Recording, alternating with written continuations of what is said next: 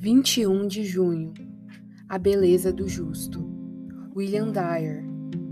Assim já não sois estrangeiros e peregrinos, mas concidadãos dos santos, e sois da família de Deus. Efésios 2, 19. Por que motivos justos se destacam acima de todos?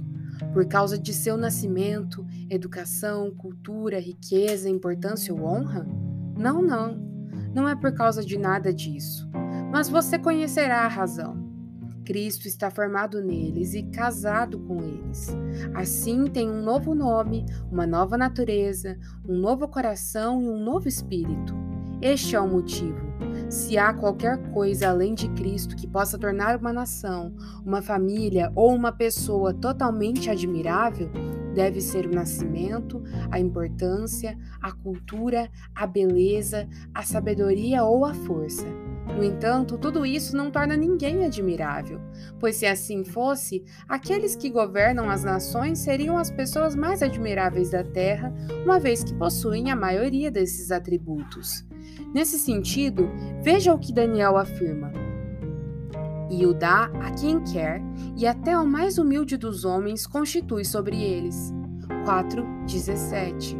Para que nenhum deles possa fazer isso, apenas Cristo Apocalipse 5:10. Ele nos constituiu reis e sacerdotes para servir a Deus. Cristo fez de cada crente um rei. É a beleza de Cristo que nos embeleza. São as suas riquezas que nos enriquecem. É a sua justiça que nos torna justos. Somente ele nos torna honráveis e admiráveis. Cristo poderia ser chamado de o desejo de todas as nações, pois é ele que torna as nações desejáveis. Que esse seja o nosso anseio. Proclamar a beleza de Cristo através das nossas vidas, tendo assim a sua beleza, a verdadeira beleza, a beleza do justo.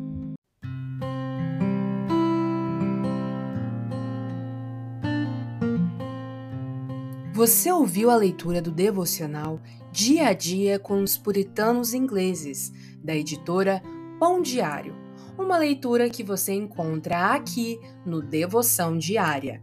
Que você possa estar sendo abençoado por essa leitura e compartilhar com outras pessoas, para que elas também possam ser edificadas. Que Deus abençoe o seu dia na presença dEle.